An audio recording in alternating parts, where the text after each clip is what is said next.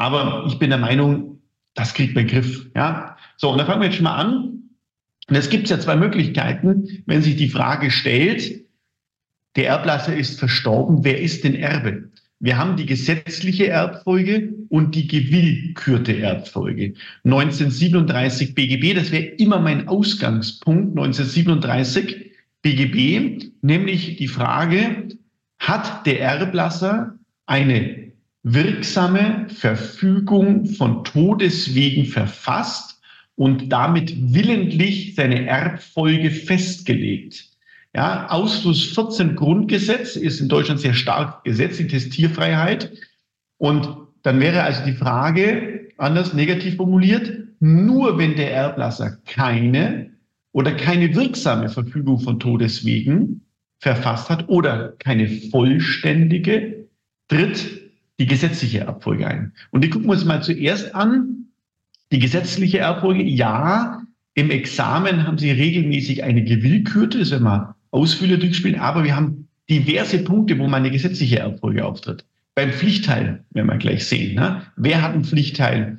Gesetzliche Erbe? Fragezeichen. Oder Anfechtungsrecht. Wer kann eine Verfügung von Todeswegen anfechten? Dem, dem die Anfechtung unmittelbar zustatte kommt. Also wenn die Verfügung von Todeswegen wegfällt, wer ist denn dann Erbe? Der andere testamentarische Erbe oder eben ein gesetzlicher Erbe? oder auch mal abstrakt zu prüfen, wie die gesetzliche Erblage ist. Also deswegen ziehe ich das jetzt gleich mal vorweg. Wann tritt also die gesetzliche Erbfolge ein, wenn ich keine, keine wirksame oder keine vollständige Verfügung von Todeswegen habe? Keine ist, glaube ich, eben klar. Keine wirksame ist, glaube ich, auch klar. Keine vollständige bedeutet jetzt, der Erblasser sagt, ich setze meine Tochter zur Erbin zu ein Halb ein. Und wer kriegt den Rest? Ja? Oder ordnet nur Vermächtnisse an. Wer ist denn dann Erbe? Gesetzliche Erbfolge. Wenn ich also keine, keine wirksame oder keine vollständige Verfügung von Todeswegen habe, dann greift die gesetzliche. So, und das ist gar nicht so schwer, mit Ausnahme zwei, drei Punkte, die sehr klassisch sind. Da haben wir sogar zwei Fälle angedeutet, zumindest zwei. Einmal vollständig, einmal ein bisschen kürzer im Erbrecht. Also sehen Sie, ist gar nicht so äh, uninteressant. Also habe ich da mal wieder gerade eben so eine kleine Skizze aufbereitet, die ich nochmal rein tue, dass Sie sie auch alle haben.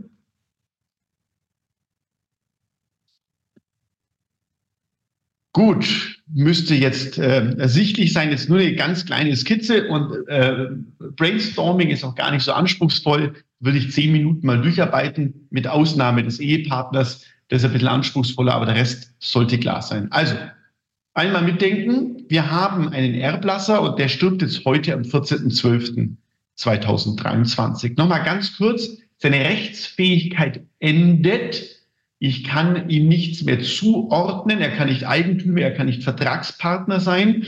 Also stellt sich jetzt die Frage, Fußstapfen, wer tritt Universalsukzession 1922 an seine Stelle? Wer sind die oder der Erbe, die ihm nachfolgen. So, und jetzt habe ich erstmal hier auf der linken Seite so einen Strich 1937. Das Mindset würde ich immer setzen. Ich hatte, wie gesagt, im ersten und dem zweiten Examen Erbrecht dran. Und ich habe jedes Mal reingeschrieben, da keine oder da eine gesetzliche Erbfolge eintritt, scheiden die gesetzliche aus. Ja, das würde ich immer kurz bringen und jedes Mal war ein Punkt da, weil das ist der Ausgangspunkt.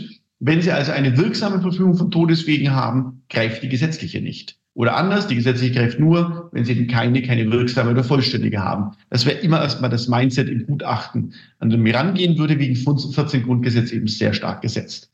Also das, was wir jetzt anschauen, setzt darauf auf, dass wir keine, keine wirksame, keine vollständige Verfügung von Todeswegen haben. So, und dann müssen wir erstmal gucken, das wäre die erste Überlegung, haben wir Abkömmlinge als Erben erster Ordnung 1924 BGB?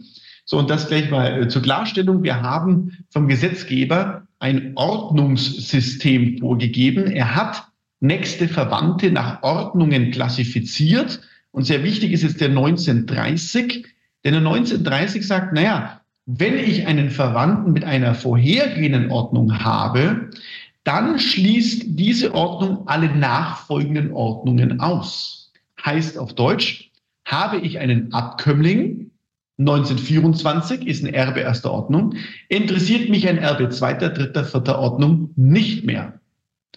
Wenn ich einen Erben zweiter Ordnung habe, dann würde ich immer kurz klarstellen, mh, ein Erbe zweiter Ordnung 1925 interessiert mich nur, wenn ich keinen Erben erster Ordnung habe, 1930. Und wenn ich einen Erben zweiter Ordnung habe, dann interessiert mich ein Erbe dritter, vierter, ferner Ordnung nicht mehr. Auch das würde ich über 1930 immer kurz klarstellen, in welcher Systematik Sie herangehen und wie Sie das prüfen. Ihnen fällt vielleicht bei uns in den Kursprogrammen immer auf, da wird dann von einer Tochter gesprochen und dann interessiert nicht mehr, ob der Neffen, Nichten, Tanten, sonst was hat. Ja, warum nicht? Das würde ich kurz klarstellen. 1930 ja, sobald ich einen Erben erster Ordnung habe, interessieren mich die Erben anderer Ordnung nicht mehr. Also das bitte kurz erläutern, 1930. So, und jetzt habe ich hier erstmal einen Abkömmling 1924. Ich sage bewusst nicht Kind, denn Abkömmlinge sind Kinder und Kindeskinder. Also der Sohn, die Tochter, aber auch Enkelsohn, Enkeltochter. Das sind Abkömmlinge. Wenn jetzt also der Erblasser, wie in meinem Beispiel, einen Sohn, eine Tochter und einen Enkelsohn, den ES ganz unten hat, dann hätte er drei Abkömmlinge. Er hätte damit drei Erben erster Ordnung. So, und da habe ich mal in 1591, 1592 nebenhin kommentiert. Erbe erster Ordnung. Naja, ist jetzt mal der Sohn, die Tochter, von wem? Von der Mutter. 1591 stellt kurz klar, Mutter eines Kindes ist die Frau, die es geboren hat.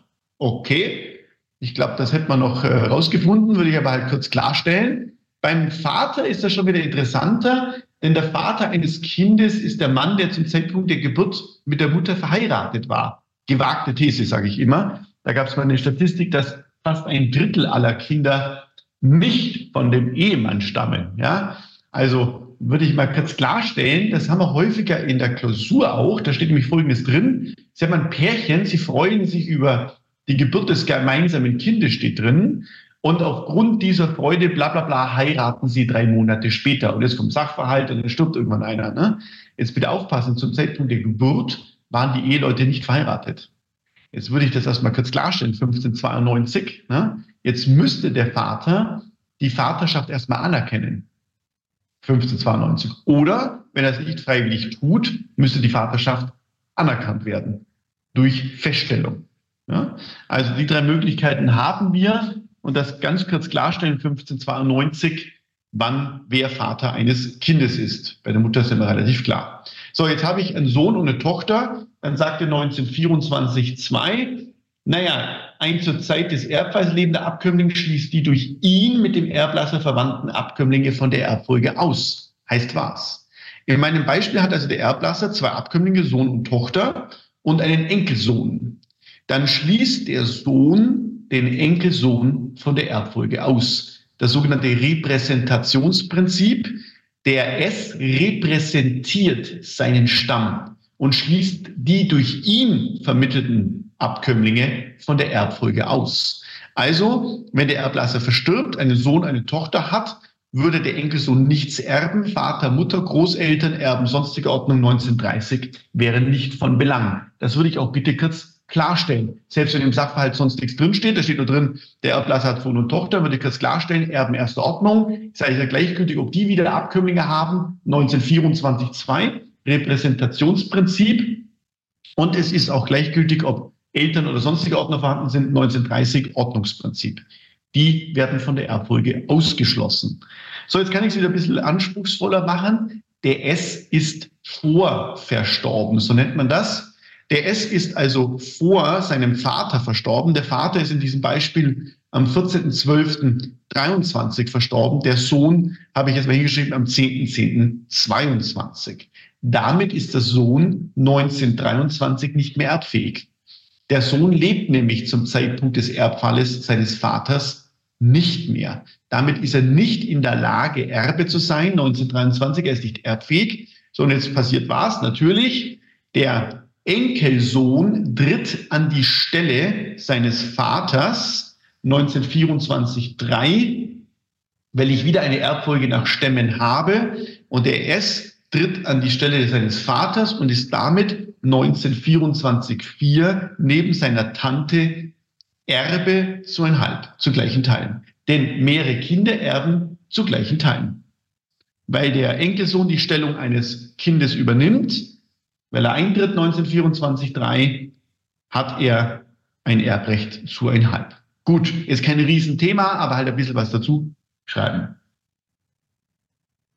Gut, also habe ich jetzt den Sohn und die Tochter oder der Sohn ist vorverstorben, habe ich eine Erbengemeinschaft, da komme ich gleich noch drauf zu sprechen, zwischen S und T und wenn S verstorben ist, ES und T. Andere Erben interessieren mich nicht mehr. So, jetzt machen wir es gleich ein bisschen komplizierter. Haben wir, wie gesagt, zweimal drin, weil das auch ein Standard in der Praxis ist.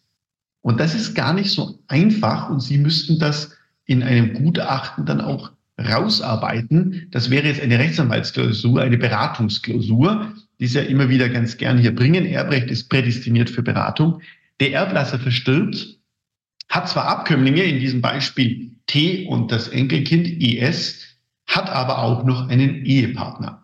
Jetzt wird es ein bisschen komplizierter. Jetzt sage ich erstmal ganz gehässig, der Ehepartner sollte ja nicht verwandt sein mit dem Erblasser. Ne? Also nicht so nah. Also wir haben hier so ein paar Aristokraten drin, die sind häufig verwandt, vor allem im Hochadel miteinander, weil sie nur in der gleichen Ebene heiraten dürfen. Das kommt schon häufiger vor und sie brauchen nicht viel für eine Ehe, aber sie brauchen eine Geburtsurkunde für eine Ehe. Da wird nämlich überprüft, in welcher Linie verwandt sie sind und ob sie überhaupt miteinander heiraten dürfen. Also der Ehepartner sollte ja nicht verwandt sein und wird damit nicht nach diesen Ordnungen Erbe.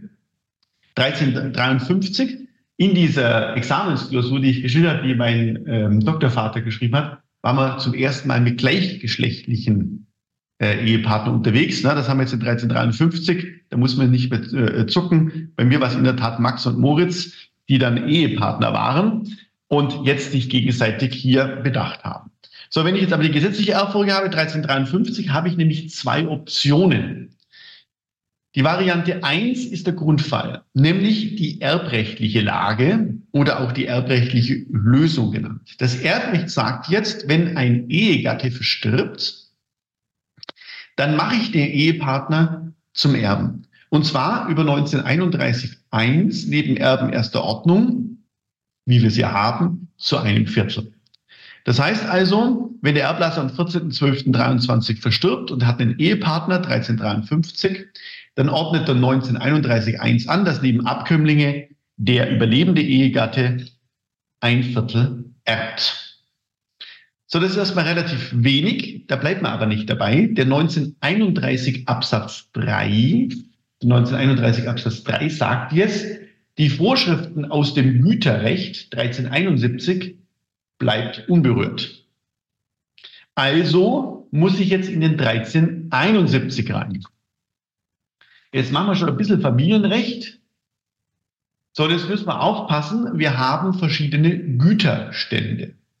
Der 1371 gilt, wenn man sich den Untertitel anschaut, nur für das gesetzliche Güterrecht für die Zugewinngemeinschaft. Das gucken wir uns nachher im Familienrecht nochmal genauer an.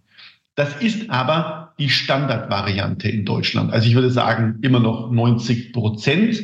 Das heißt, wenn Ehegatten heiraten, und keinen notariellen Ehevertrag abschließen, dann sind sie im gesetzlichen Güterstand der Zugewinngemeinschaft. Ich komme nachher noch darauf zu sprechen, deswegen mache ich das relativ kurz. So, und bei der Zugewinngemeinschaft gibt es einen Zugewinn, wenn die Ehe endet. Und die Ehe kann enden durch Scheidung, das weiß immer jeder, da gibt es einen Zugewinn, aber auch durch Ehevertrag oder eben durch Tod, ne? bis der Tod euch scheidet. Das bedeutet, der Tod des Erblassers hier am 14.12.23 ist letztlich wie eine Scheidung. Also, in Anführungszeichen, verdient der überlebende Ehegatte einen Zugewinnausgleichsanspruch.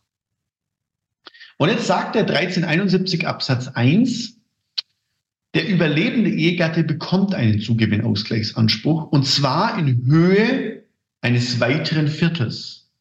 Und es kommt, letzter Halbsatz, hierbei ist unerheblich, ob die Ehegatten im einzelnen Falle tatsächlich einen Zugewinn erzielt haben. Das ist eine Pauschale.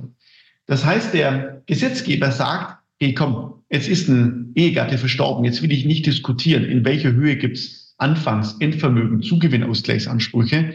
Das ist schon emotional genug. Wir machen eine Pauschale. Du bekommst über 1931 Absatz 1 ein Viertel Erbrecht.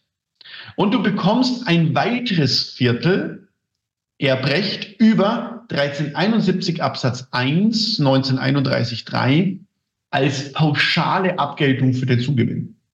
Das heißt, nach der sogenannten erbrechtlichen Lösung ist ein Überleben der Ehegatte neben Abkömmlingen Erbe zu ein Halb, ein Viertel plus ein Viertel, Erbe zu ein Halb. Und er bekommt darüber hinaus 1932 den sogenannten Voraus. Der Voraus ist ein sogenanntes antizipiertes Vorausvermächtnis. Jetzt sage ich mal ganz plump, die Haushaltsgegenstände. Ist wieder so was Emotionales. Die Ehegatten haben ja typischerweise in einem Haushalt zusammen gewohnt. Jetzt bringen wir ein Beispiel. Jetzt habe ich einen Tisch mit vier Stühlen und jetzt müsste ich ja anfangen, ja, den Stuhl kriegt der Erbe, den Stuhl der und der Tisch, wie machen wir den, den schneiden wir auseinander. Nein, die Haushaltsgegenstände sollen an den überlebenden Ehegatten komplett gehen. Ne? Da muss ich dann unterscheiden, ob ich erste Ordnung habe oder nicht. Wenn ich keine Erben erster Ordnung habe, kriege ich sogar noch ein bisschen mehr. Sonst eben nur das, was ich typischerweise im Haushalt angemessen führen darf, 1932. Das heißt, bei der erbrechtlichen Lösung bekommt der überlebende Ehegatte im Falle des gesetzlichen Güterstandes über 1931 1 ein Viertel, über 1931 3 noch ein Viertel, also insgesamt ein Halb plus das Voraus. Gut, Gütertrennung und das andere machen wir nachher noch. Das erstmal klar. Das wäre die Grundkonstellation. Wenn Sie also ein Gutachten schreiben, dann müssten Sie sagen, die Abkömmlinge und der Ehepartner sind Erben zu ein Halb. Die bilden eine Erbengemeinschaft. Der überlebende Ehegatte bekommt ein Halb Erbschaft. Die andere Hälfte geht an die Abkömmlinge. Von der Hälfte bekommt T und S jeweils wieder die Hälfte, also ein Viertel. Und wenn S vorverstorben ist, ES.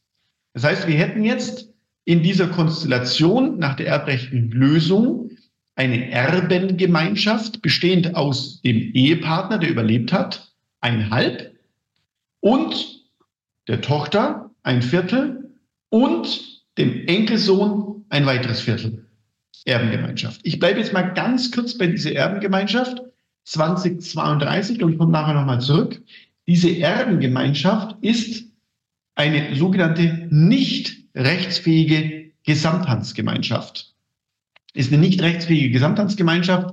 Nach der Weiße Reiterentscheidung zu GBR 2001 hat der BGH dann 2.4 nochmal klargestellt, dass die Erbengemeinschaft nicht rechtsfähig ist, also nicht wie bei der GBR. Das heißt, die Erbengemeinschaft eine nicht rechtsfähige Gesamthandsgemeinschaft. Das bedeutet, allen gehört alles und keinem gehört irgendetwas. Also, ich bringe ein Beispiel. Wenn in der Nachlassmasse ein Auto enthalten ist, dann gehört dieses Auto dem Enkelsohn, der Tochter und dem Ehepaten zur gesamten Hand. Niemanden gehört ein individueller Teil an diesem Fahrzeug. Das Fahrzeug gehört der Erbengemeinschaft zur gesamten Hand. Wenn jetzt dieses Fahrzeug wegverfügt werden soll, dann ist damit natürlich auch Eigentümer dieses PKWs nur die Erbengemeinschaft zur gesamten Hand, bestehend aus EST und dem Ehepartner. Und damit müssen alle gemeinschaftlich verfügen, 2040. Also Sie könnten jetzt wieder hier klassisches Sachenrecht haben. Wenn jetzt dieses Fahrzeug wegübereignet wird, Einigung, Übergabe, Berechtigung, wer ist Berechtigter? Die Erbengemeinschaft zur gesamten Hand 2040 1. Alle drei Erben müssten zustimmen. Ja? Oder es wird eine Forderung geltend gemacht, 2039, zum Beispiel gegenüber einer Bank ein Kontoguthaben, da müssen alle Erben gemeinschaftlich zustimmen, um von dem Konto Geld abgeben zu können. Da sehen Sie schon, das ist potenziell Ärger. So, und diese Erbengemeinschaft ist nicht nur eine nicht rechtsfähige Gesamthandsgemeinschaft, sondern, das werden wir nachher noch genauer brauchen, eine sogenannte geborene Liquidationsgemeinschaft. Uh, also eine geborene Liquidationsgemeinschaft bedeutet, sie entsteht, geboren, um auseinandergesetzt zu werden, liquidiert zu werden. Gesellschaften, werden wir ja dann im neuen Jahr sehen, im Handelsgesellschaftsrecht, auch mit dem neuen GBR-Recht, Gesellschaften haben den Zweck, dass die Gesellschafter dauerhaft zusammenwirken. Es gibt ja sehr viele Gesellschaften, so eine Siemens und so, da gibt es seit 100 Jahren oder länger, 150 schon. Siemens, glaube ich, auch 175 schon, egal. Also die entstehen, um sehr lange zusammenzuwirken. Erbengemeinschaften entstehen, um sofort auseinandergesetzt zu werden. Geborene Liquidationsgemeinschaft. Das ist wichtig, ist nämlich sehr häufig auch ein Streit und wenn wir dann nachher noch brauchen, in der Praxis 2042 fortfolgende, eine juristische Sekunde nach dem Tod des Erblassers, bei uns am 14.12.23, entsteht die Erbengemeinschaft bestehend aus EST und dem Ehepartner. Und eine weitere juristische Sekunde danach hat jeder Miterbe einen schuldrechtlichen Anspruch gegen den anderen Erben auf Auseinandersetzung. Also, dass man sich auseinandersetzt. Die Erbengemeinschaft auflöst. So, und das führt immer zu Streit. Jetzt müssen sich hier drei Beteiligte einigen. Wer kriegt das Auto, wer die Stühle, wer äh, das Barvermögen, wer die Uhr. Ne? Großer Spaß. Dann wird geklagt in der Praxis. Und das weiß der Erblasser oder sollte er auch wissen. Deswegen kann er zum Beispiel Teilungsanordnungen vornehmen. 2048, das ist keine Verfügung von Todeswegen, weil er keine Erbfolge anordnet, der Erblasser und kein Vermächtnis, sondern bei der Teilungsanordnung 2048 sagt er nur, wie die Miterben sich auseinandersetzen sollen. Also in meinem Beispiel würden Sie sagen, kein Testament, aber die Ehefrau kriegt das Auto, äh, das, der ES kriegt den Goldbahn und T bekommt das Auto zum Beispiel. Also auf welche Art und Weise die Erbengemeinschaft auseinandergesetzt werden soll, 2048, eine Teilungsanordnung. Das ist keine Verfügung von Todeswegen, nochmal ganz kurz, weil sie keine Zuordnung der Vermögenswerte, weil sie keine äh, Erbenstellung, weil sie kein Vermächtnis anordnet, sondern nur, wie diese Erbenstellung auseinandergesetzt werden soll. Teilungsanordnung 2048. Gut, kommen wir auch nochmal zurück. Ne? Das ist jetzt alles im Plus. Also Sie würden jetzt in der Examensklausur das gerade schildern, wie die Situation wäre. S, T, jeweils ein Viertel, Ehepartner ein Halb plus Voraus sind Erbengemeinschaft, nicht rechtsfähige Gesamthandsgemeinschaft 2042. Jetzt hat aber der überlebende Ehegatte ein Wahlrecht. Und deswegen habe ich vorhin gesagt, hm, das könnte jetzt wieder eine Beratungsklausur aus Anwaltssicht sein. Denn jetzt muss ich unter Umständen den überlebenden Ehegatten beraten, was er für eine Alternative hat. Und er hat eine Alternative. Ich habe das mal versucht nachzulesen, aber nichts gefunden. Da können Sie mal eine Doktorarbeit drüber schreiben. Nämlich die Frage, die Begründung oder das Gesetzesmotiv der güterrechtlichen Lösung im Erbfall. Ich glaube, dass es sechs Grundgesetz ist. Aber wie auch immer, ich habe damals nichts gefunden. Ich denke, es ist sechs Grundgesetz. Und zwar sagt der Gesetzgeber, bei der erbrechtlichen Lösung kriegt der überlebende Ehegatte eine Pauschale für den Zugewinn. Unter Umständen ist es aber sachgerechter, wenn ich dem überlebenden Ehegatten nicht eine Pauschale gebe, sondern den tatsächlichen Zugewinn. Und das ist die Option, die er in 1371.3 hat. Bei der güterrechtlichen Lösung kann er also sagen, ich mag eine Variante. Und jetzt wird es anspruchsvoll. Bei 1371.3 haben wir nämlich jetzt mehrere Voraussetzungen und Rechtsfolgen. Die erste Voraussetzung ist erstmal, dass der überlebende Ehegatte die Erbschaft ausschlägt. Blatt, Blatt 1, wir müssen zur Ausschlagung. Ich mache die Ausschlagung jetzt hier, gilt aber natürlich für alle Erbfolgen. Schauen wir uns mal den 1942 bitte an. Jetzt müsste ich also in der Klausur Inzident prüfen, ob der überlebende Ehegatte wirksam ausgeschlagen hat nach den 1942 fortfolgende. So, wieder zum Verständnis. Wenn der Erblasser bei unserem Beispiel am 14.12.23 verstirbt, dann wird der oder die Erben Erben ipso jure, also automatisch Kraft Gesetz, da muss ich gar nichts dafür tun. Ich muss sowas nicht antreten oder annehmen, sondern 1942 tritt der Anfall der Erbschaft automatisch ein. Und jetzt sehen Sie vielleicht, dass aus diversen Erwägungen ein Erbe gar nicht Erbe werden möchte. Denn es könnte ja auch sein, dass im Nachlass 10 Millionen Schulden drin sind.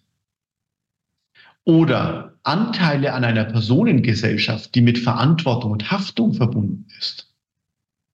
Oder emotionale Erwägungen. Ich bin völlig verstritten mit meinem Vater, meiner Mutter und möchte da gar nicht Erbe sein. Ja?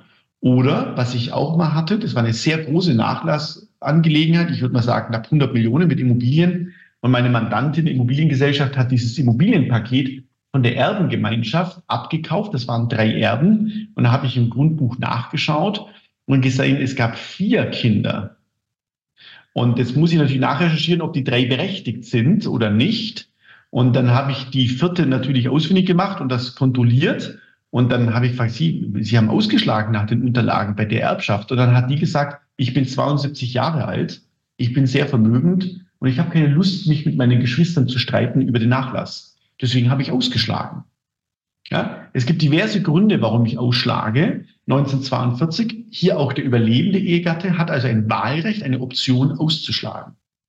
So, jetzt gehe ich erstmal den Grundfall an. Wie schlage ich jetzt aus mit Form und Frist? 1944, 1945. Also konkludent ist da nichts, weil wenn ich mir den 1945 anschaue, muss ich ja durch Erklärung gegenüber Nachlassgericht oder in öffentlich beglaubigter Form, also bei einem Notar, die Ausschlagung erklären. Und damit wird nichts konkludent funktionieren. 1945, also Form und Frist 1944, und das ist eine Frechheit in der Praxis, sechs Wochen.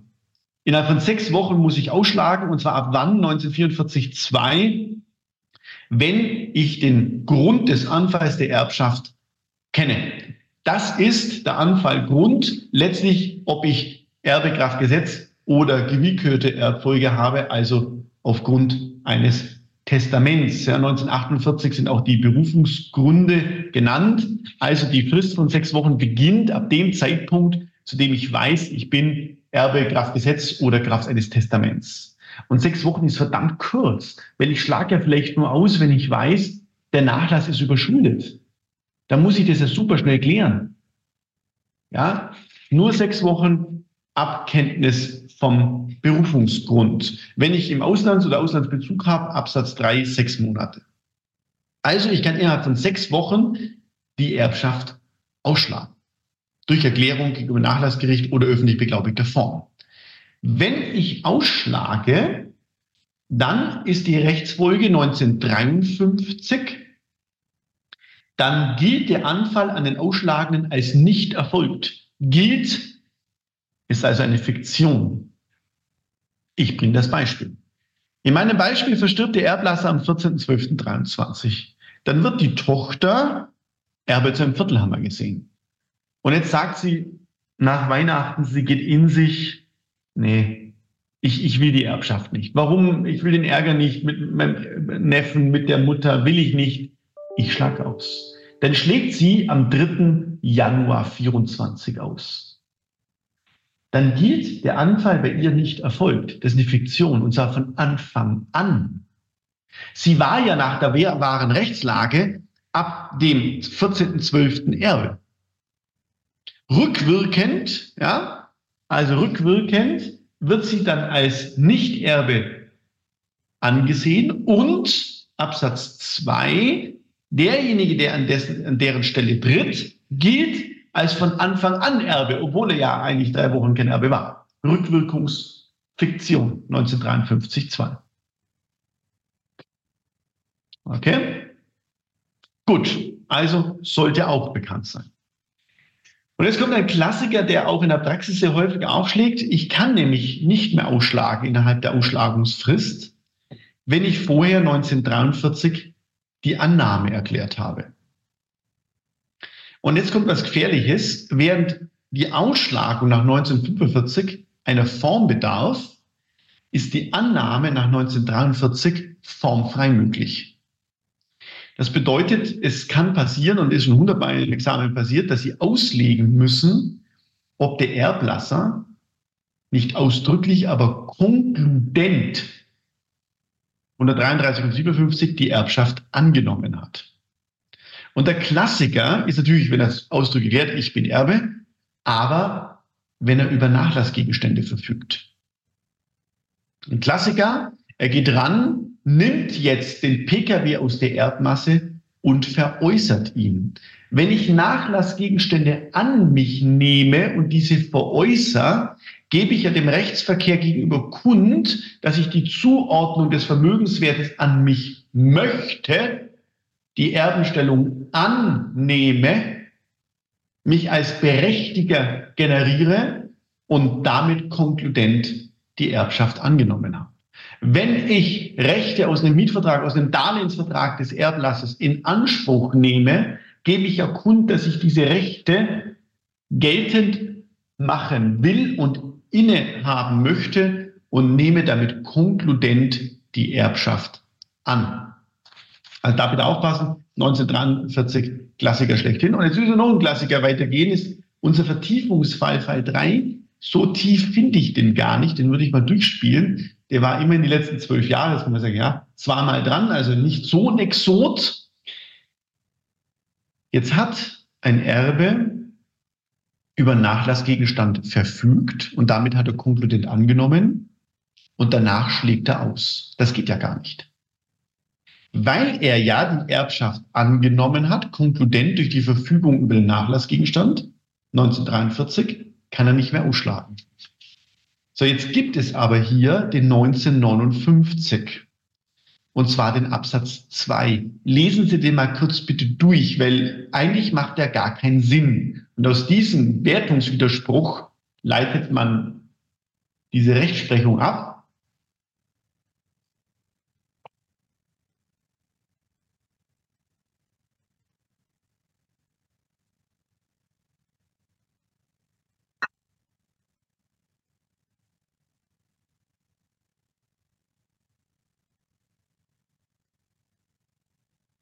Der 1959-2 wäre nach dem, was wir jetzt gesagt haben, ein Herrn Quatsch, weil er sagt, ein Erbe verfügt etwas weg, bevor er ausschlägt und danach schlägt er aus.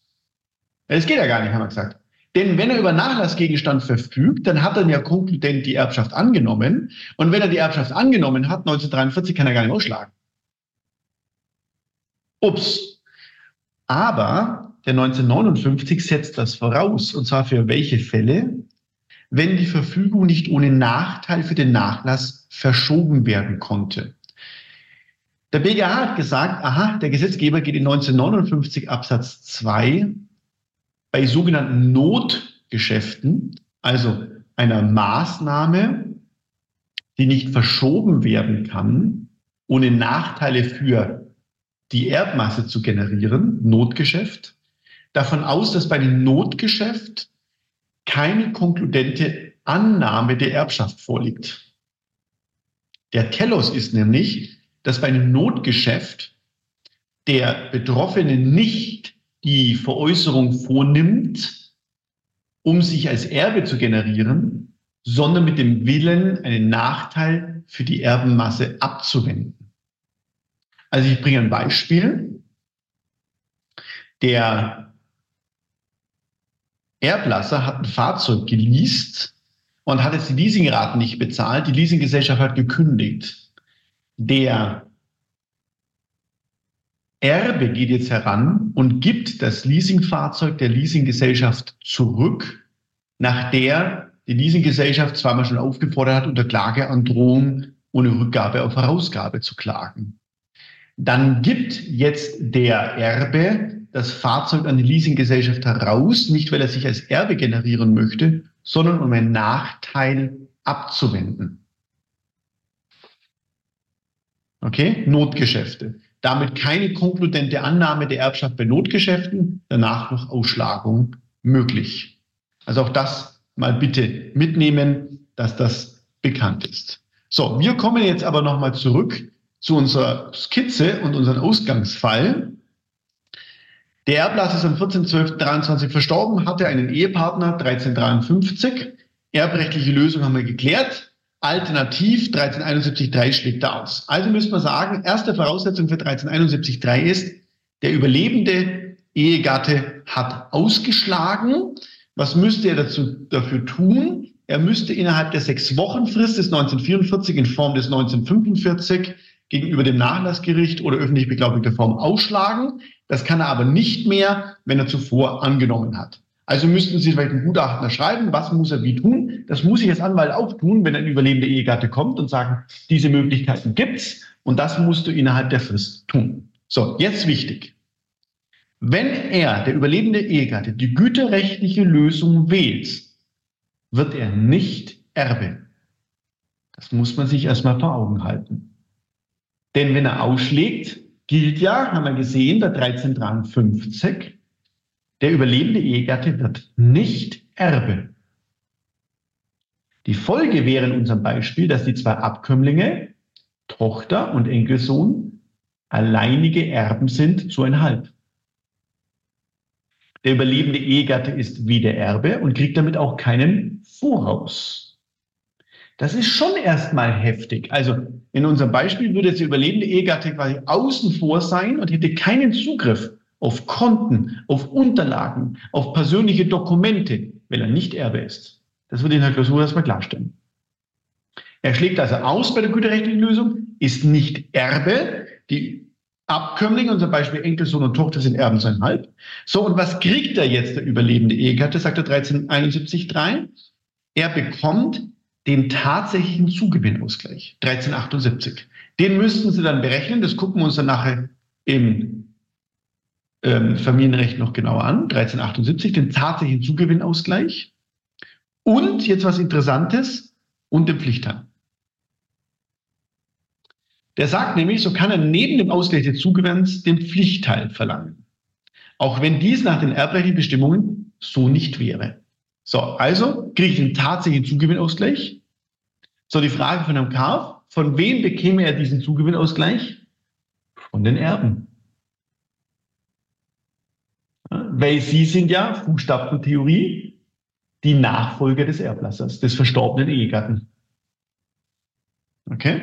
1378. So, also Zugewinn 1378 und den sogenannten kleinen konstitutiven Pflichtteil. Das ist also schon sehr anspruchsvoll, was ich eingangs gesagt habe. Sie haben das zweimal im Hauptkurs. Und das ist ja nicht selten. Ne? Ein Ehepartner stirbt, hat einen überlebenden Ehegatten und Kinder. Standardvariante auch in der Praxis, also auch im Examen. Jetzt gehen wir in den Pflichtteil rein, 2303. Auch das möchte ich wie bei der Ausschlagung jetzt hier für den Ehegatten machen, aber auch in einer grundsätzlichen Fragestellung klären. So, erst wieder Mindset 1937. 14 Grundgesetz. Testierfreiheit. Der Erblasser ist völlig frei. Ich schütze das immer sehr, sage ich ganz offen, wenn Mandanten kommen, wir machen sehr viel Erbrecht. Ich habe zwei Mitarbeiterinnen, die nur Erbrecht machen das schlägt also schon relativ häufig auf und da kommen die Kinder und sagen, das gehört mir, das will ich und sowieso. Da sage ich erstmal, Moment mal, euch gehört gar nichts. Der Erblasser ist der einzige Rechtsinhaber und er ist nach 1937, 14 Grundgesetz frei, wem er was zuordnet. So, und diese Testierfreiheit wird in einem gewissen Umfang durch den Pflichtteil beschränkt. Der Gesetzgeber ordnet eine Mindestpartizipation bestimmten Personen zu im Wege des Pflichtteils. So, und jetzt gehen wir da mal rein, das ist erstmal wichtig. Wer bekommt denn überhaupt einen Pflichtteil? Ist ein Abkömmling des Erblassers, also grundsätzlich erstmal nur Abkömmlinge, durch Verfügung von Todeswegen 1937 von der Erbfolge ausgeschlossen. Also, was brauchen wir? Wir brauchen einen Abkömmling. Und dieser Abkömmling muss 1938 enterbt sein. Nur dann bekommt er einen Pflichtteil. Das würde also bedeuten, dass ohne die Enterbung würde etwas erben.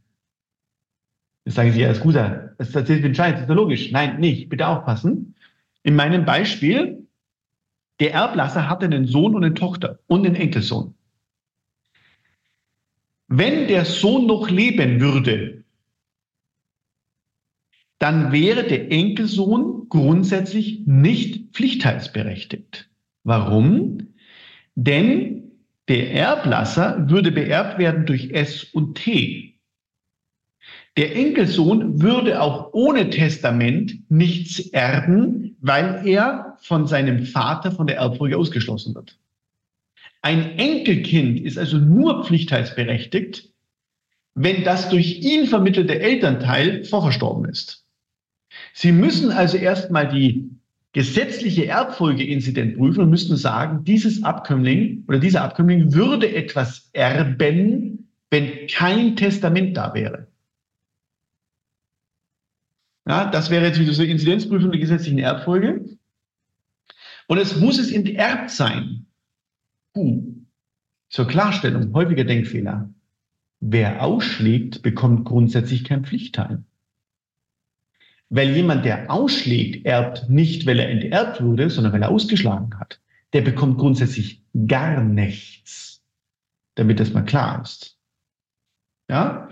Also das bitte sauber rausarbeiten. Ich muss also Abkömmling sein. Ich hätte nach der gesetzlichen Erbfolge etwas geerbt. Und nur weil eine Verfügung von Todeswegen vorliegt, bin ich enterbt 1938. Und dann bekomme ich als Pflichtteil die Hälfte von dem, was ich nach Gesetz geerbt hätte. Also Sie müssen beim Pflichtteil zuerst mal die gesetzliche Erbfolge klären. Was würde er, würde er überhaupt erben ohne Testament? Und wenn ja, wie viel? Und wenn er dann enterbt würde, davon die Hälfte. Also, bei unserem Beispiel machen wir mal die T. Wir haben ein Testament und die T ist enterbt. Dann müsste man also erstmal sagen, nach der erbrechtlichen Lösung würde die Ehefrau ein Halb erben, der Enkelsohn ein Viertel und auch die Tochter ein Viertel. Das wäre die gesetzliche Erbfolge. Ein Viertel für die Tochter. So, wenn jetzt die Tochter enterbt würde, ist sie durch Verfügung von Todeswegen von der Erbfolge ausgeschlossen. Haken. Sie ist Abkömmling. Haken. Und sie bekommt die Hälfte von dem, von dem sie nach Kraftgesetz was erben würde. Die Hälfte von einem Viertel ist ein Achtel. Die Erbrechtler arbeiten übrigens in Quoten, nicht Prozentsätze. Also besser ein Viertel statt 25 Prozent hinschreiben.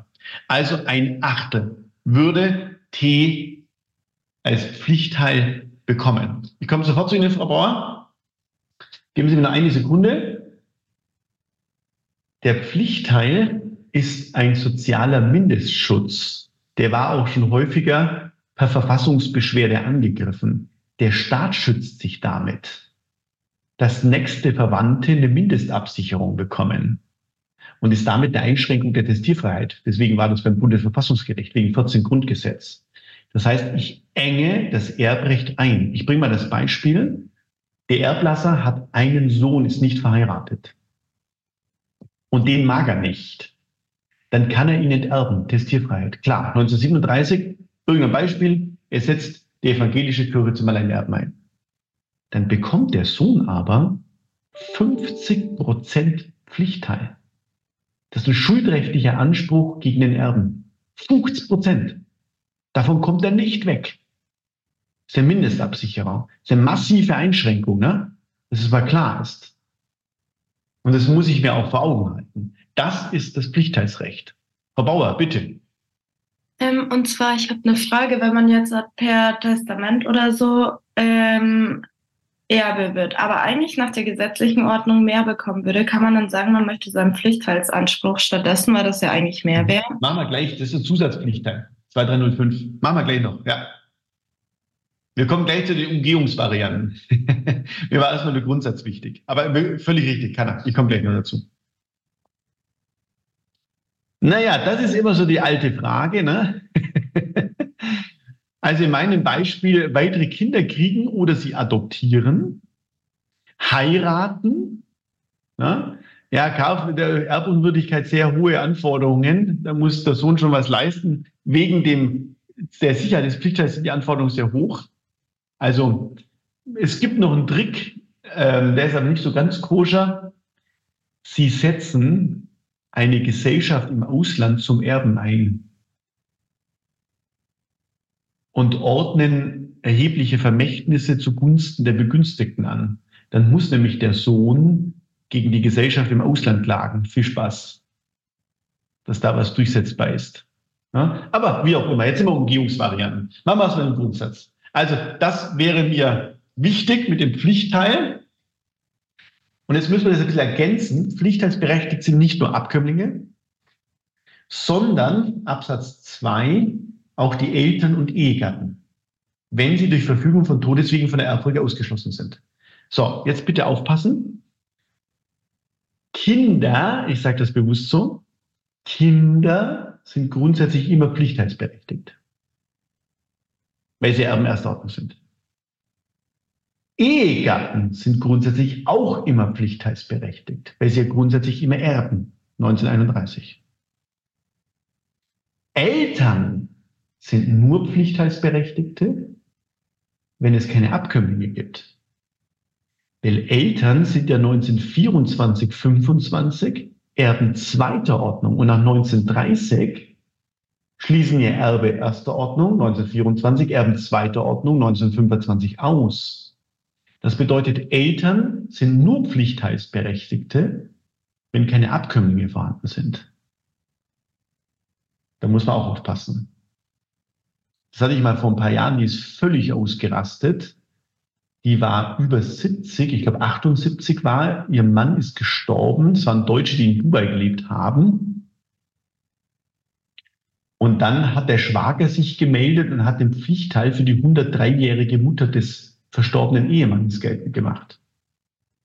und es gab keine Abkömmlinge. Da haben die gar nicht dran gedacht. Ja?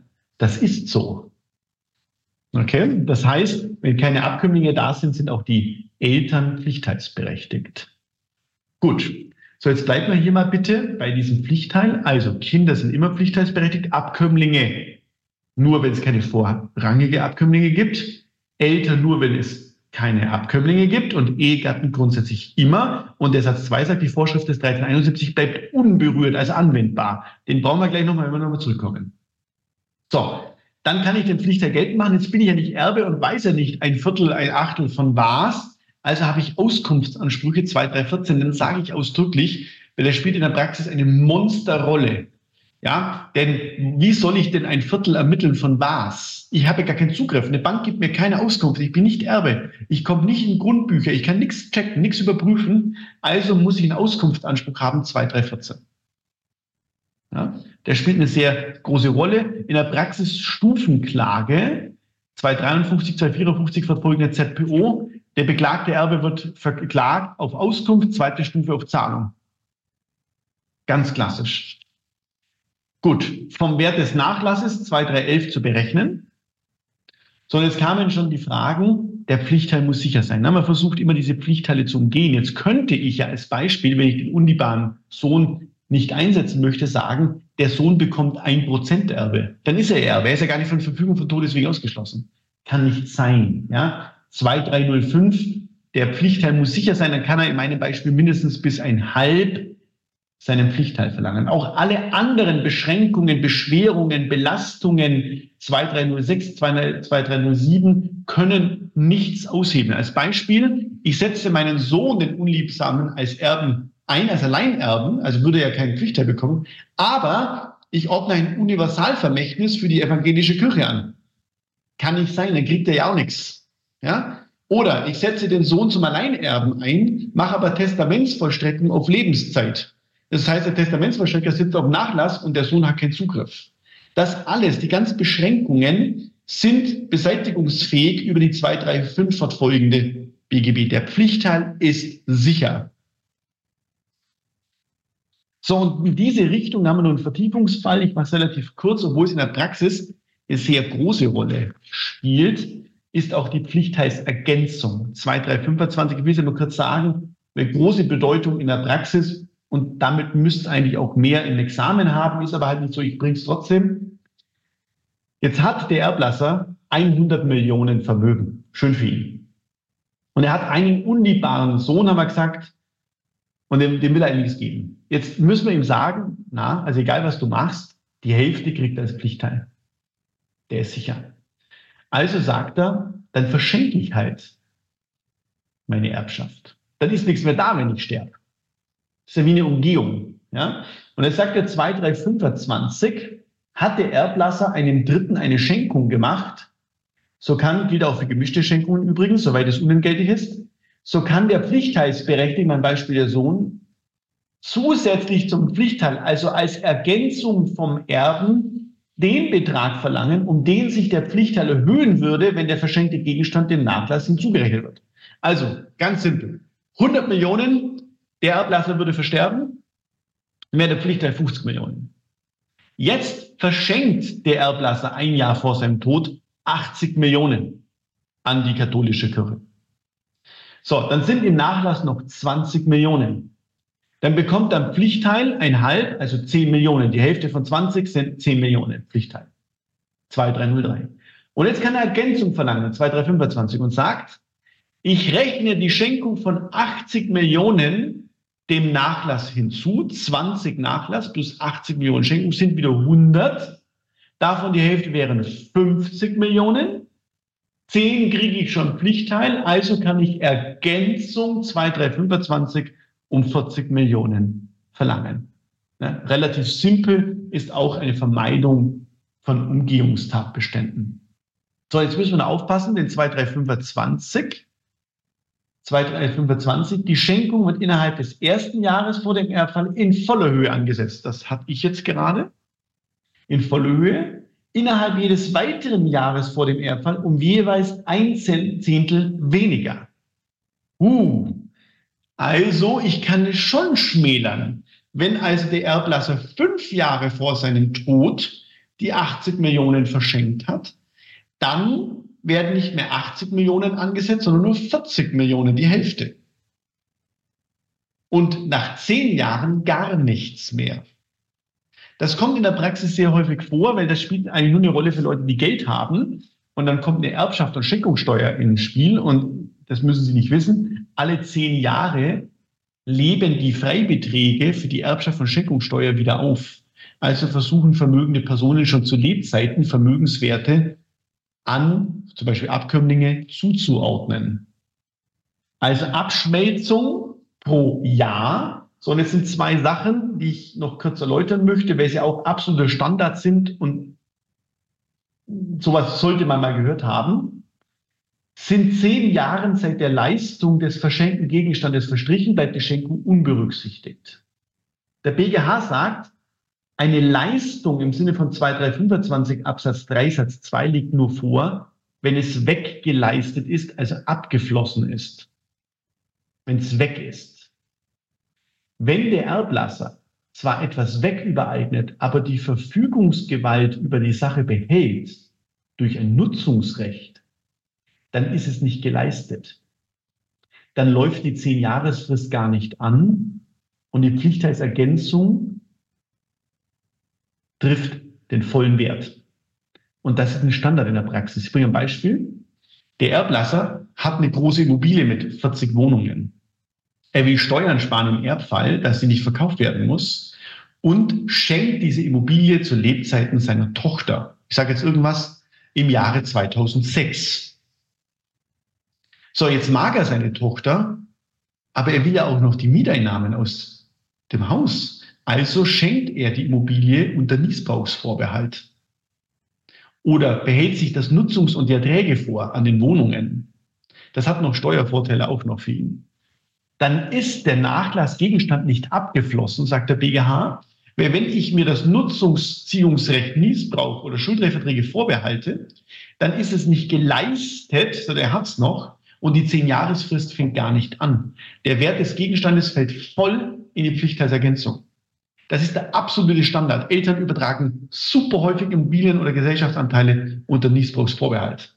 Wer steuerliche Vorteile hat und die Eltern wollen noch einen Zugriff und die Eltern wollen nicht, dass die Kinder mit den Mieteinnahmen einen Porsche kaufen. Ne? Und unter Ehegatten läuft die Frist gar nicht an. Satz 3. So, nochmal ganz, ganz wichtig. Der Anspruchsgegner ist der Erbe. Die Pflichtteilsergänzung ist ja nichts anderes als der Pflichtteil und der geht gegen den Erben. Nur, und zwar nur dann, wenn ich gegen den Erben das nicht durchsetzen kann, geht der Anspruch 2329 gegen den Beschenkten.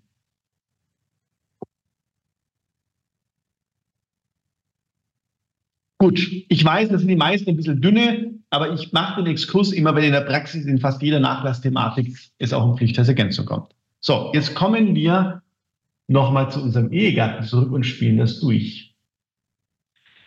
Bei der güterrechtlichen Lösung, wenn Sie die Skizze nochmal anschauen, muss also der überlebende Ehegatte erstmal ausschlagen. 1942 Frist und Form. Sechs Wochen gegenüber Nachlassgericht oder öffentlich beglaubigt. Dann wird er nicht Erbe. Er bekommt den tatsächlichen Zugewinn, rechnen wir nachher noch aus, und er bekommt den Pflichtteil. So, und jetzt müssen wir nach 2303 den Pflichtteil ausrechnen. Und der Pflichtteil ist ja nach 2303 das, was der Pflichtteilsberechtigte erben würde, würde er Erbe werden. Und jetzt müsste man ja eigentlich sagen, nach der erbrechtlichen Lösung würde ja der Ehepartner ein Halberben. Und die Hälfte von der Hälfte ist ein Viertel. Okay? So, wenn Sie sich jetzt aber nochmal die Skizze anschauen, brauchen wir eine teleologische Reduktion nach Sinn und Zweck. Denn bei der erbrechtlichen Lösung erbt der überlebende Ehegatte ein Viertel 1931 1 als klassisches Erbe und das zweite Viertel ja nach 1931 3, 1371 1 als pauschale Abgeltung des Zugewinns. Und es kann doch nicht sein, dass bei der güterrechtlichen Lösung der überlebende Ehegatte den tatsächlichen Zugewinn bekommt und die Hälfte des pauschalen Zugewinns. Dann würde er zweimal am Zugewinn partizipieren. Und deswegen sagt der BGH und der Herrscher Meinung völlig zu Recht, teleologische Auslegung nach Sinn und Zweck der überlebende Ehegatte bekommt bei der güterrechtlichen Lösung nur den kleinen Pflichtteil, also den Pflichtteil von 1931.1. Nicht von 1931.3, 1371.1, weil er nicht den tatsächlichen Zugewinn kriegen kann, plus einen Anteil an der Pauschale. Das heißt, bei der güterrechtlichen Lösung bekommt er den tatsächlichen Zugewinn plus die Hälfte von 1931,1 bei unserem Beispiel, die Hälfte von einem Viertel, also ein Achtel. Huh. Wir sind immer noch nicht fertig. Wir haben eine weitere Besonderheit. Das ist ein konstitutiver, konstitutiver kleiner Pflichtteil. Warum? Wir sind gerade bei 1371.3 Grundsätzlich bekommt er nach 2303 jemand nur einen Pflichtteil, wenn er enterbt würde. Bei der güterrechtlichen Lösung würde er ja gar nicht enterbt. Er würde eigentlich gar keinen Pflichtteil bekommen, weil er ja ausschlägt. Weil aber der 1371.3 sagt, wenn der überlebende Ehegatte ausschlägt, bekommt er den Pflichtteil, ordnet er begründend konstitutiv einen Pflichtteil an. Das heißt also, bei der güterrechtlichen Lösung bekommt er den tatsächlichen Zugewinn und einen konstitutiven kleinen Pflichtteil, die Hälfte von 1931 1. Ich finde das nicht ganz trivial. Und wir sind leider immer noch nicht fertig. So ist es. Also 1371.3 in Verbindung mit 2303, wenn der 2303 in Absatz 2 Satz 2 ja ausdrücklich sagt, dass der 1371 anwendbar bleibt. So, wir sind leider immer noch nicht fertig. Deswegen habe ich gesagt, ist es recht anspruchsvoll. Es ist zwar mal drin, aber ein Standardfall, das ist ein Ehegattesturz. Jetzt machen wir mal bitte das Beispiel. Und zwar wie folgt. Der Erblasser verstirbt am 14.12 und hat ein Vermögen von 160.000 Euro. Da spielen wir das mal bitte kurz durch. Von 160.000.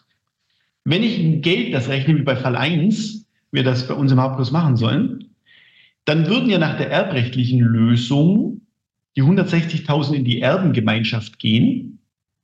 Das heißt, wenn das ein Bankkonto ist, als Beispiel, dann würde das Bankkonto zugunsten der Abkömmlinge und des Ehegatten laufen und der überlebende Ehegatte würde ein Halt dran partizipieren, 80.000. Die T 40.000 und ES auch in 40.000. Das wäre die Auseinandersetzung bei dem Konto. Gut. Jetzt switchen wir zur güterrechtlichen Lösung. Der Nachlass ist 160.000. Jetzt müssen wir aufpassen. Der Nachlass steht nur den Abkömmlingen zu. Die 160.000, das Bankkonto, steht jetzt ES und T zu. Und jetzt müssen wir aufpassen. Der überlebende Ehegatte wird ja aufgrund der Ausschlagung nicht Erbe und hat einen Zugewinnausgleichsanspruch. Wie ermittle ich denn das oder den Wert des Nachlasses? Ich schaue mir alle Aktivvermögenswerte an und Passivvermögenswerte an, also Guthaben und Schulden. Wenn jetzt bei der güterrechtlichen Lösung nur Enkel, Sohn und Tochter Erben sind und der überlebende Ehegatte ausschlägt, dann hat er eine Zugewinnausgleichsforderung gegen den Nachlass. Das ist eine echte Verbindlichkeit. Ein Dritter, der überlebende Ehegatte, hat eine Forderung gegen den Nachlass. Ich sage das jetzt mal einfach so. Die Zugewinnausgleichsforderung ist 40. Wenn die Zugewinnausgleichsforderung 40 wäre, dann ist bei der güterrechtlichen Lösung der Nachlass nicht 160 wert, sondern 120. Weil ja die Erben ES und T zwar ein Bankkonto mit 160 haben, aber eine Verbindlichkeit gegenüber dem überlebenden Ehegatten von 40. Damit ist der Nachlass nur 120 wert. Bei der güterrechtlichen Lösung würde dann der überlebende Ehegatte Zugewinn 40 bekommen und er würde dem Pflichtteil ein Achtel von 120 bekommen. Deswegen sage ich das, nicht von 160. Wir haben eine andere Bemessungsgrundlage bei der erbrechtlichen und bei der güterrechtlichen Lösung. Weil bei der güterrechtlichen Lösung der Nachlasswert sich um die Zugewinnausgleichsforderung reduziert. Also soll heißen, bei der erbrechtlichen Lösung bekommt der überlebende Ehegatte bei meinem Beispiel ein Halb von 160. Bei der güterrechtlichen Lösung bekommt der Ehepartner ein Achtel von 120. Weil der Wert des Nachlasses sich um die Zugewinnausgleichsforderung reduziert als erst echte Verbindlichkeit. Gut, so, und jetzt sehen Sie, was das Problem ist im Examen. Ich glaube, Sie schreiben da mindestens fünf, sechs Seiten, wenn ein stinknormaler Fall auftritt, dass ein Ehegatte stirbt, er hat einen überlebenden Ehegatten und er hat Abkömmlinge. Weil dann müssen Sie die erbrechtliche Lösung und die güterrechtliche Lösung rausarbeiten. Und das müssen Sie zuerst tun. Warum? Je nachdem, für was sich der überlebende Ehegatte entscheidet, erben die Abkömmlinge. Und es müssten Sie sagen, dem ist das anzuraten oder das anzuraten. So, Beratungsklausur, ich weiß, es ist anspruchsvoll.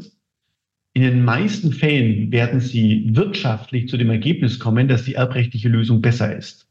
Das Viertel ist relativ hoch. Wann ist die güterrechtliche Lösung in der Praxis spannend? Das ist der Standardfall, wann sie in der Praxis aufschlägt, wenn man nicht weiß, ob der Nachlass überschuldet ist. Wenn nämlich jetzt jemand kommt und sagt, ich weiß nicht, was der Erblasser alles an Schulden hat, ich befürchte, der könnte auch pleite sein, der könnte aber auch ein Vermögen haben, ich weiß es nicht, dann schlage ich nicht aus, weil ich ja vielleicht was haben möchte. Bei der güterrechtlichen Lösung, ich bin ich ja nicht Erbe als Überlebender, hafte damit nicht für die Nachlassverbindlichkeiten. Der Erbe haftet ja für Nachlassverbindlichkeiten. Also in der Beratungsklausur könnte das die Antwort sein, wenn Bedenken gebracht werden, ob der Nachlass überschuldet sein könnte und der Überlebende möchte keine Verbindlichkeit übernehmen, dann sollte er sich für die güterrechtliche Lösung entscheiden. Ich finde das eine sehr anspruchsvolle Variante, deswegen haben wir das in Fall 1 und 8 im Erbrecht. Wir haben nur acht Fälle und zweimal dran. Ja? Weil es eben ein Standard ist, dass jemand stirbt, verheiratet war und jetzt ähm, sich diese Fragestellung stellt. Ja, also 1371.3 in Verbindung mit 2303. Korrekt. Ja, und der 2303 Absatz 2 Satz 2 ordnet den an. Und in der Tat, wenn alle ausschlagen, erbt zum Schluss der Fiskus und beantragt Nachlassinsolvenz, also dass nichts mehr rauskommt. Ja. Gut. Puh. Genau. Also wenn ich überschuldet ist und ihr habt die güterrechtliche Lösung, dann haftet die überlebende Ehegatte nicht, weil er nicht Erbe ist. Und die Kinder sollten dann Nachlassinsolvenz machen oder eben auch ausschlagen, wenn sie noch ausschlagen können, wenn sie nicht schon angenommen haben. Das ist genau das Problem. Ja, und vor allem, wenn Firmenbeteiligungen drin sind und so weiter, weiß man es ja nicht. Das ist ein großes Thema. Gut, jetzt sind wir immer noch nicht fertig. Huh. Gesetzliche Erbfolge, aber viel haben wir nicht mehr. Abkömmlinge, Ehegatten, das ist der Standardfall im Examen. Also bei der güterrechtlichen Lösung bekommt er die 40.000 Zugewinn, die werden von 160 abgezogen, völlig richtig, da bleiben 120 übrig. Von den 120 das Achtel, also 15 in der Tat, würde also bei der güterrechtlichen Lösung der Ehegatte 40 Zugewinn plus 15 Pflichtteil 55 bekommen. Korrekt. Gut. Wenn der Erblasser jetzt keinen Ehegatten hat, keine Abkömmlinge hat, dann gehen wir in der Erbfolge nach oben zu den Erben zweiter Ordnung. Und das müssen wir, was ihr vorhin schon mal gesagt habt, klarstellen. Wir dürfen keine, keine wirksame, keine vollständige Verfügung von Todeswegen haben, keine Erben erster Ordnung. Dann komme ich zu den Erben zweiter Ordnung. Das ist nach 1945, äh, 1925, Entschuldigung, Vater und Mutter. Grundsätzlich wieder zu gleichen Teilen, 1925. Grundsätzlich zu gleichen Teilen. So, jetzt ist das wieder ein bisschen unspannend. Also lässt man im Examen meistens die Eltern vorversterben. Und jetzt habe ich das mal hingeschrieben. Der Erblasser verstirbt, hat keine Abkömmlinge, hat keinen Ehepartner. Beide Eltern, Vater und Mutter, sind vorverstorben. Aber der Erblasser hat einen Bruder und eine Halbschwester. Das spielen Sie jetzt mal bitte durch. Also Erblasser hat keine Abkömmlinge, keinen Ehegatten. Vater und Mutter sind vorverstorben. Der Erblasser hat einen Bruder und eine Halbschwester. Wer erbt wie viel? Wenn Sie das gemacht haben, haben Sie es kapiert?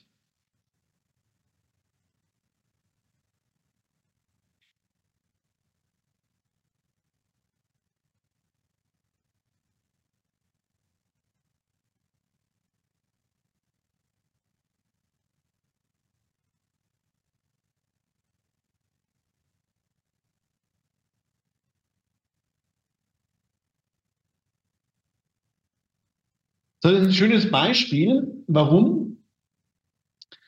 Der 1925 sagt in Absatz 3, lebt zur Zeit des Erbfalls Vater oder Mutter nicht mehr, so treten an die Stelle des Verstorbenen dessen Abkömmlinge.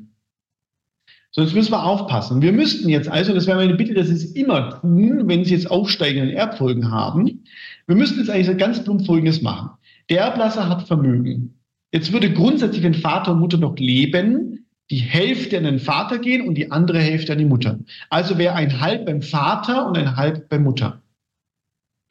Wenn jetzt die Mutter vorverstorben ist in unserem Beispiel, dann geht ihr Anteil von ein Halb an ihre Abkömmlinge. Das heißt, ihre Hälfte geht jeweils zur Hälfte an den Bruder und die Halbschwester. Das heißt, über die Mutter erbt die Halbschwester ein Viertel und der Bruder auch ein Viertel. Die andere Hälfte vom Erblasser geht an den Vater. Diese Hälfte, weil der Vater vorverstorben ist, geht an seine Abkömmlinge. Der Vater hat aber nur ein Abkömmling, nämlich den Bruder. Also geht die Hälfte des Vaters komplett an den Bruder. Die Folge wäre also, dass der Bruder drei Viertel erbt und die Halbschwester ein Viertel. Uh. Ja?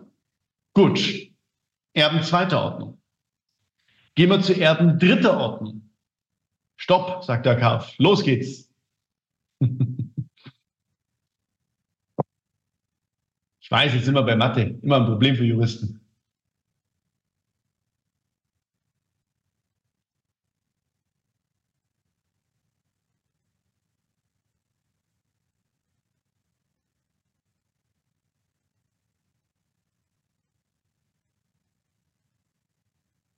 Ja, dann halt andersrum. Auch drei Viertel und ein Viertel. Ja, dann würde eben die Hälfte vom Vater zu ein Viertel zu Bruder und Schwester oder Halbschwester gehen und die Mutti würde ihre Hälfte nur an das eine Kind übertragen. Ja? Also mir ist nur wichtig, dass Sie die Quoten hochschieben und dann verteilen. Gehen wir mal zu Erben dritter Ordnung. Das hört sich exotisch an, ist es aber gar nicht.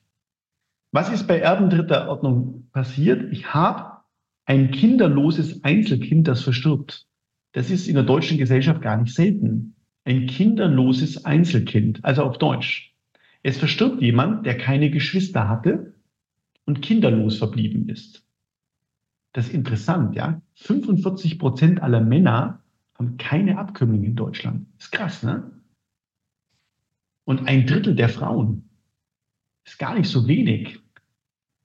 Ja, die, die Kinder haben dann vielleicht zwei oder drei. Das ist gar nicht so selten. Also ein kinderloses Einzelkind. So, warum sage ich das? Kinderlos hat keine Abkömmlinge erster Ordnung.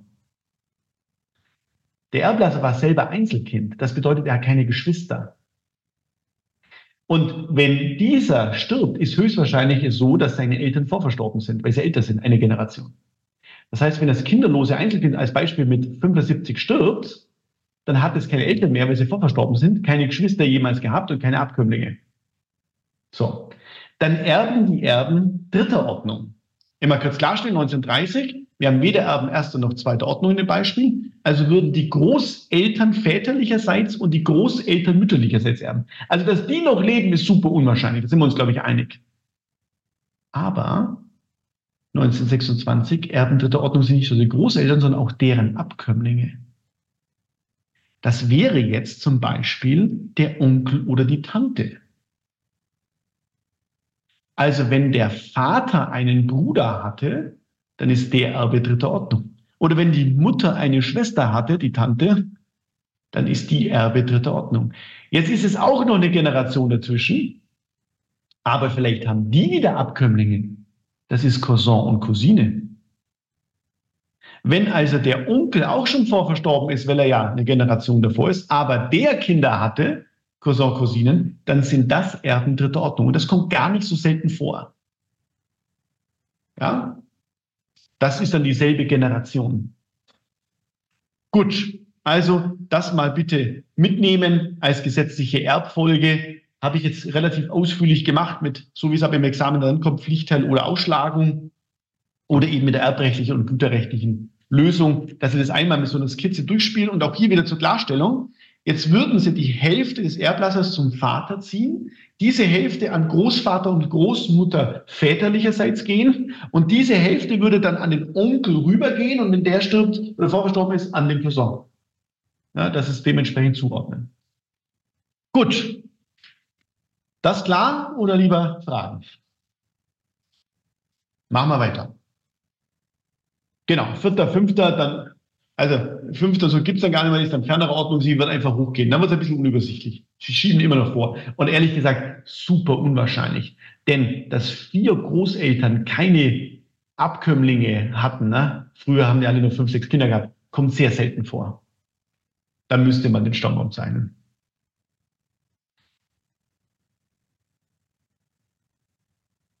Ja, notariell. Ich kann notariell auf den Pflichtteil verzichten. Gut. So ist es. Oder wie ich immer so sage, irgendwie bin ich da mit dem amerikanischen Präsidenten verwandt, wenn die das immer rauskriegen, wo er herkommt. Ne? Also, dann geht es um 10 Ecken. Aber das wird nicht der Fall sein fürs Examen. Gehen wir jetzt mal 1937 in die gewillkürte Erbfolge rein. Wir haben ja gesagt, die gesetzliche Erbfolge greift, wenn ich keine habe. Verfügung von Todeswegen, okay, da haben wir kein Problem keine vollständige, okay, Auslegung oder eben keine wirksame. Also mit einer relativen Wahrscheinlichkeit müssen Sie eine Verfügung von Todeswegen, meistens ein Testament, prüfen. Zur Klarstellung Verfügung von Todeswegen ist der Oberbegriff für Testament, gemeinschaftliches Testament und Erbvertrag.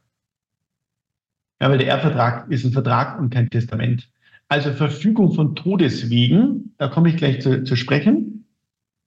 Und da haben Sie eine relativ hohe Wahrscheinlichkeit, dass sie die formelle Wirksamkeit prüfen müssen.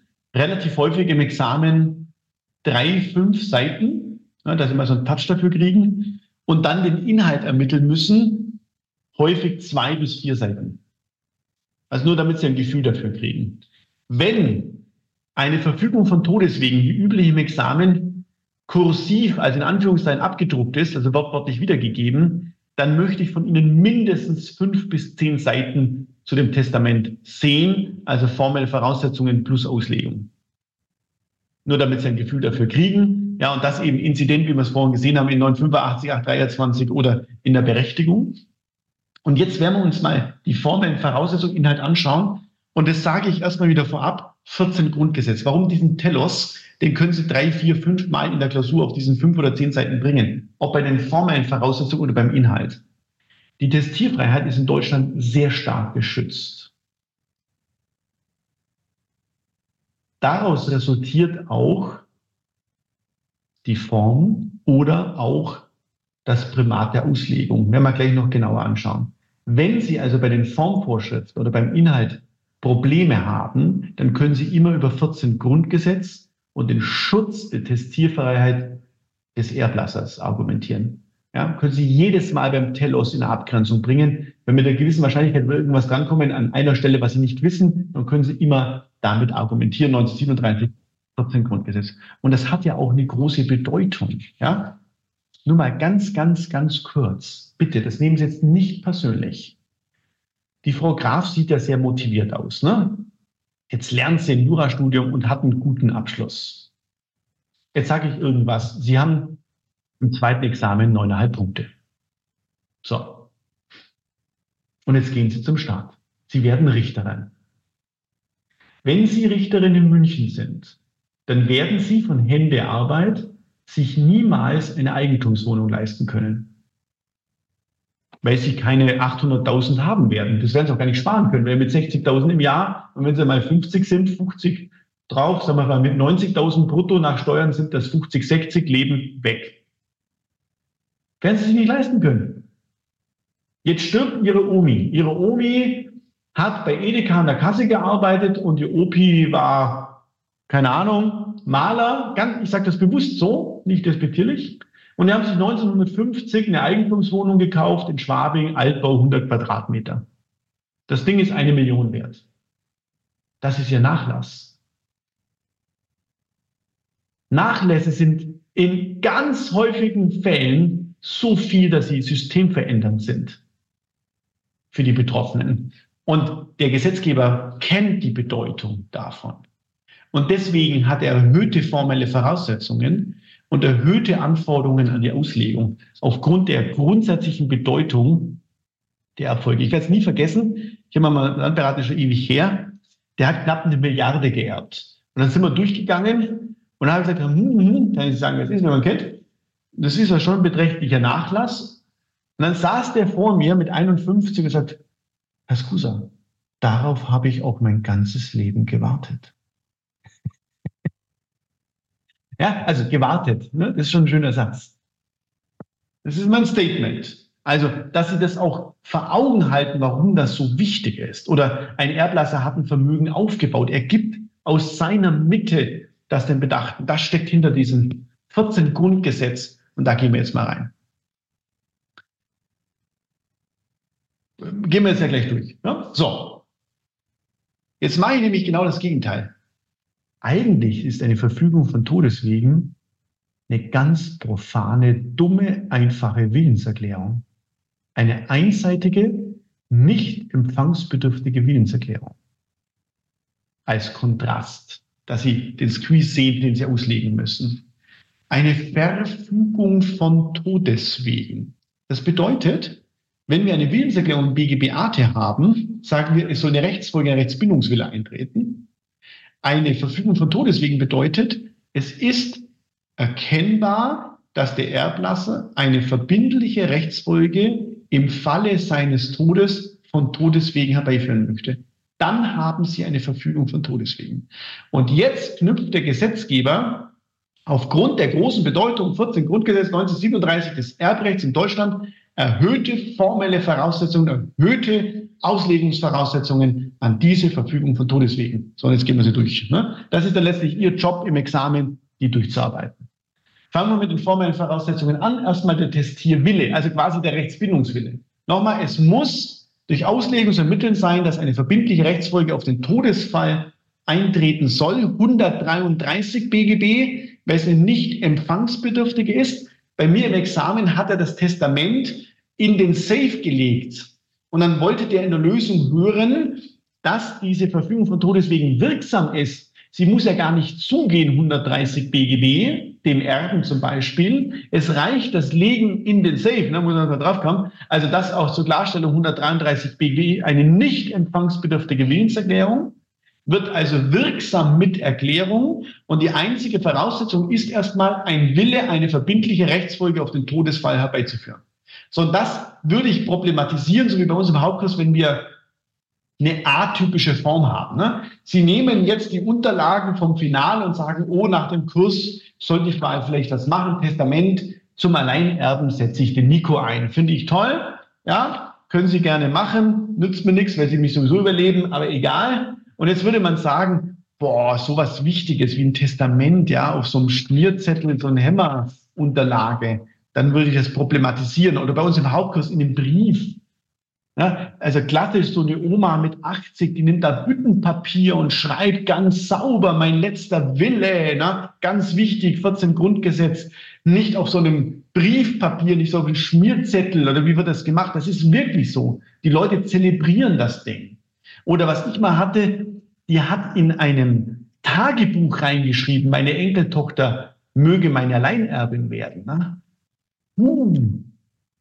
Ja, das war kein Testierwille, weil in einem Tagesbuch, äh, in, in, in, in einem, äh, so, so einem Dokument mache ich meine eigene, meine eigenen Überlegungen, die ich vielleicht mal beabsichtige zu kommunizieren.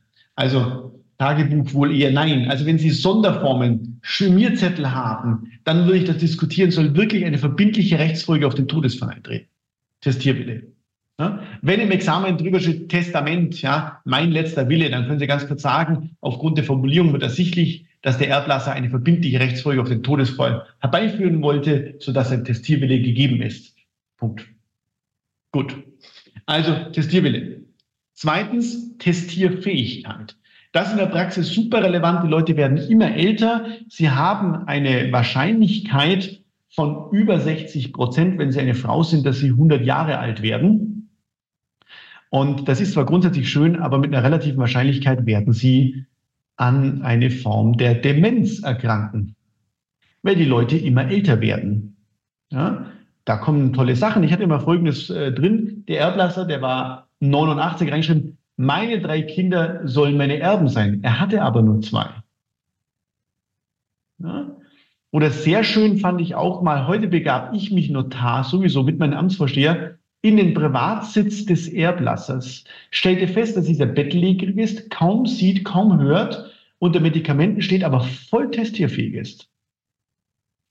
Ja, das sind so die Probleme, die dann aufschlagen. Also Testierfreiheit, Testierfähigkeit im Squeeze. Und jetzt wichtig, 2029, ich kann mit 17 ein Testament machen, aber keine Leberkäse mehr kaufen. Testierfähig bin ich schon mal mit 16. Und jetzt haben wir den Absatz 4 und der sagt, ich bin testierunfähig, wenn ich nicht mehr zur freien Willensbildung in der Lage bin. Die Testierunfähigkeit. So, und jetzt müssen wir einen Grundsatz uns überlegen, der gilt wieder für alle Verfügungen von Todeswegen. Deswegen mache ich es erstmal generell. Die Darlegungs- und Beweislast in einem Prozess, in einem Zivilprozess, trägt ja immer derjenige, der sich auf für sich günstige Tatsachen beruft. Das sollte bekannt sein, ZPO 1. Also nochmal, die Darlegungs- und Beweislast trägt in einem Zivilprozess immer der, der sich auf für sich günstige Tatsachen beruft. Die formelle Wirksamkeit und der konkrete Inhalt eines Testaments ist eine günstige Tatsache, für denjenigen, der sich darauf beruft. Also müsste ich jetzt den Testierwillen, aber auch die Testierfähigkeit vortragen und beweisen, wenn ich mich auf ein Testament stütze. Das Problem ist nur, in dem Fall ist der Erblasser immer tot. Ich kann gar kein Gutachten mehr einholen.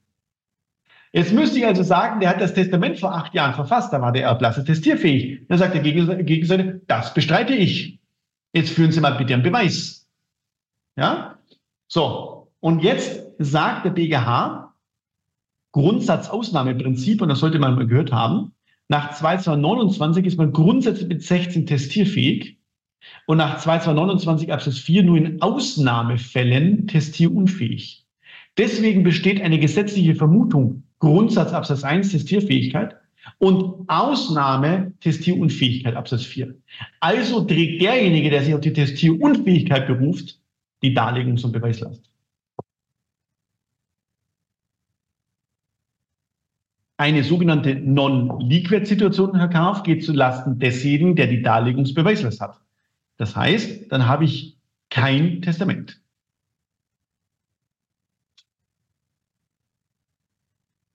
Gut, also Testierwille, Testierfähigkeit. Höchstpersönlichkeit. Jegliche Art der formellen Stellvertretung ist unzulässig. Höchstpersönliches Rechtsgeschäft 2064. Also ich kann jetzt nicht die Frau Neubauer bevollmächtigen, machen Sie mal ein schönes Testament für mich. Unzulässig. Dann wieder 14 Grundgesetz, Testierfreiheit, starker Schutz, immer dieselbe Argumentation. Dasselbe gilt aber auch für eine inhaltliche, materielle Höchstpersönlichkeit 2065. Ich kann also nicht sagen, Frau Neubauer, ich bevollmächtige Sie, für mich ein Testament zu machen, und sie schreibt es, 2064, Formen. Aber es geht auch nicht, dass ich selber das Testament schreibe. Testament, Frau Neubauer soll mal sagen, wer mein Erbe wird und wer Vermächtnisse bekommt. Also weder formal, 64, noch inhaltlich materiell zulässig. Formelle und materielle Höchstpersönlichkeit. So, und jetzt kennen Sie den alten Gag, ne, 2065, zwei materielle Höchstpersönlichkeit die Abgrenzung der unzulässigen Drittbestimmung von der zulässigen Drittbezeichnung. Bestimmen tut nur jemand etwas, wenn er einen Entscheidungsspielraum hat. Dann bestimme ich etwas. Bezeichnen tue ich es nur, wenn ich keinen Ermessensspielraum habe. Das bedeutet, eine zulässige Drittbezeichnung liegt dann vor, wenn der Erblasser in der Verfügung von Todeswegen solche objektiven Kriterien vorgibt, dass der Dritte keinen Ermessensspielraum hat. Dann hat er die Entscheidung getroffen. Ich bringe das Beispiel.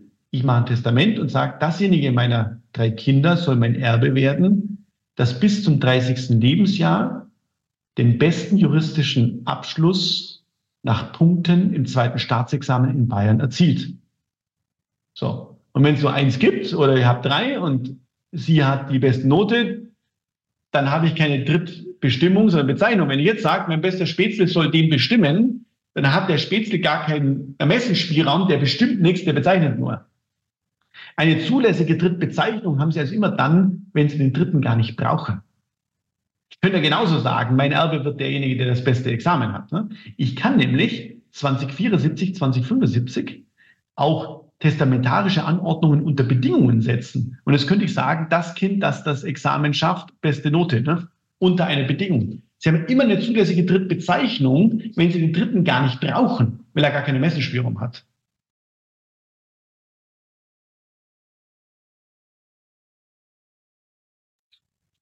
Eine unzulässige Drittbestimmung haben Sie dann, wenn er einen Messenspielraum hat.